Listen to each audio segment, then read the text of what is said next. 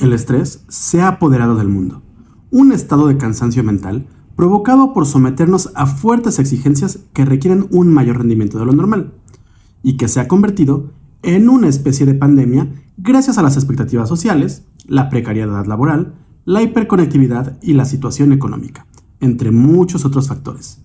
Pero, ¿sabías que el estrés no es necesariamente negativo?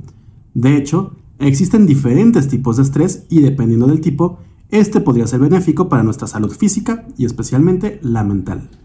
Bienvenida, bienvenido a Meditación Cotidiana, el podcast de meditación de Yoga Nidra MX. En esta pequeña píldora informativa hablaré del estrés y en especial de la historia del estrés. Nos hemos familiarizado tanto con el estrés que asumimos que es algo común en nuestra vida. Sin embargo, este padecimiento era desconocido para el mundo a principios del siglo pasado y no fue hasta los años 50 que se empezó a describir este padecimiento de manera formal. Viajemos en el tiempo hasta los años 30. En aquel entonces, el médico austrohúngaro Hans Seil empezó a notar que todos sus pacientes enfermos presentaban síntomas comunes que eran independientes a la enfermedad que tenían.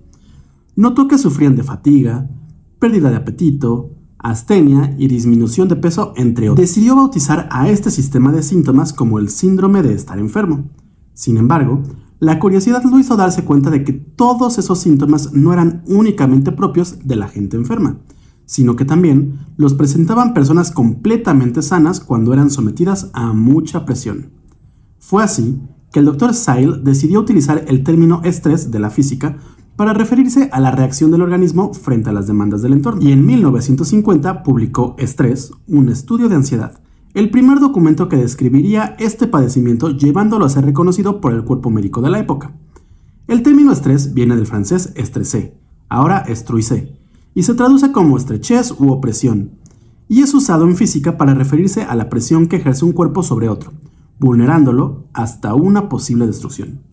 En la mente es exactamente lo mismo. Desde el ensayo de Seil, un gran número de psicólogos y psicólogas se dedicaron a estudiar las causas y efectos del estrés y en 1974 el mismísimo Dr. Seil propuso cuatro tipos o variaciones del estrés. Bueno, más que tipos, propuso una especie de mapa cartesiano como el que tanto nos estresaba en las clases de matemáticas, en el que se representa el tipo de estrés basándose en su posición dentro del mismo mapa. De esta forma, uno de los ejes del mapa representa el eustrés y el distrés, y en otro eje se encuentran el sobreestrés y el bajo estrés. Eustrés, distrés, ¿Qué no los llamábamos estrés? El término general es estrés, y este engloba el eustrés, que es el estrés positivo, y el distrés, que es el estrés negativo. ¿Estrés positivo? Sí, me refiero a los síntomas físicos y mentales que surgen cuando nos encontramos ante situaciones sencillas que tienen solución a corto o mediano plazo. Síntomas que no representan ninguna amenaza y que pueden surgir de situaciones agradables como una cita o un primer beso alguna película de terror o una montaña rusa. Mientras que el distrés es el que surge ante situaciones que detonan respuestas abrumadoras y que pueden llevarnos a perder el control. Por otro lado, el bajo estrés o hipoestrés se refiere a la falta de estrés y el sobreestrés o hiperestrés al exceso de este. Y si mapeamos nuestros síntomas en un mapa cartesiano, podríamos encontrar diferentes tipos de estrés.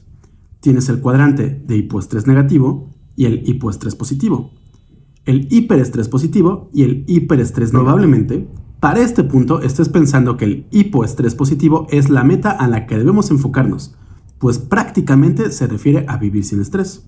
Y sí, pero no. De hecho, la mente necesita del estrés positivo y negativo para poder funcionar de manera correcta. Por lo que más que alcanzar un estado libre de estrés de cualquier tipo, lo que debemos es encontrar un equilibrio perfecto entre el estrés positivo y el negativo y nunca irnos a los extremos. Claro, si fuéramos personas que están buscando la iluminación y siguiendo el camino del sanyasin o renunciante, sí deberíamos buscar vivir sin ningún tipo de estrés.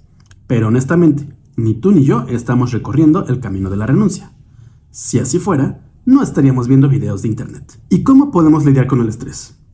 En vista de que este es un podcast sobre meditación, Obviamente empezaré diciendo que la meditación es una muy buena herramienta para lidiar con el estrés. Pero reconocer la situación en la que te encuentras, para ver qué cosas puedes cambiar y cuáles no, puede ser muy útil para ayudarte con la situación. También, si puedes, aléjate de ese detonante de estrés. Pero si te es imposible porque es una situación muy compleja, puedes dedicarte durante unos minutos a realizar ejercicio, practicar algún hobby, realizar técnicas de relajación o conectarte con tus seres queridos. Eso sí, el ejercicio y una alimentación sana siempre te harán el paro para ayudarte a mantener el control de tus pensamientos. A fin de cuentas, cuerpo sano lleva a una mente sana. Y si nada de esto te sirve o la situación te está rebasando, acude cuanto antes con personas especializadas en temas de salud mental. Por lo pronto, solo me queda invitarte a continuar viendo o escuchando estas pequeñas píldoras de meditación y a realizar los ejercicios y meditaciones guiadas que estaremos publicando. Y recuerda que si quieres saber más de meditación, yoga y filosofía, puedes visitar nuestra página web www.yoganidra.com.mx o seguirnos en nuestras diferentes redes sociales. Nos encuentras en Twitter, Facebook, Instagram, YouTube y Pinterest como Yoga Nidra MX. Eso es todo por esta pequeña píldora de meditación cotidiana, el podcast de meditación de Yoga Nidra MX. Muchas gracias por haberme acompañado. Yo soy Rodrigo Delgado y te espero en el próximo episodio. Hasta pronto.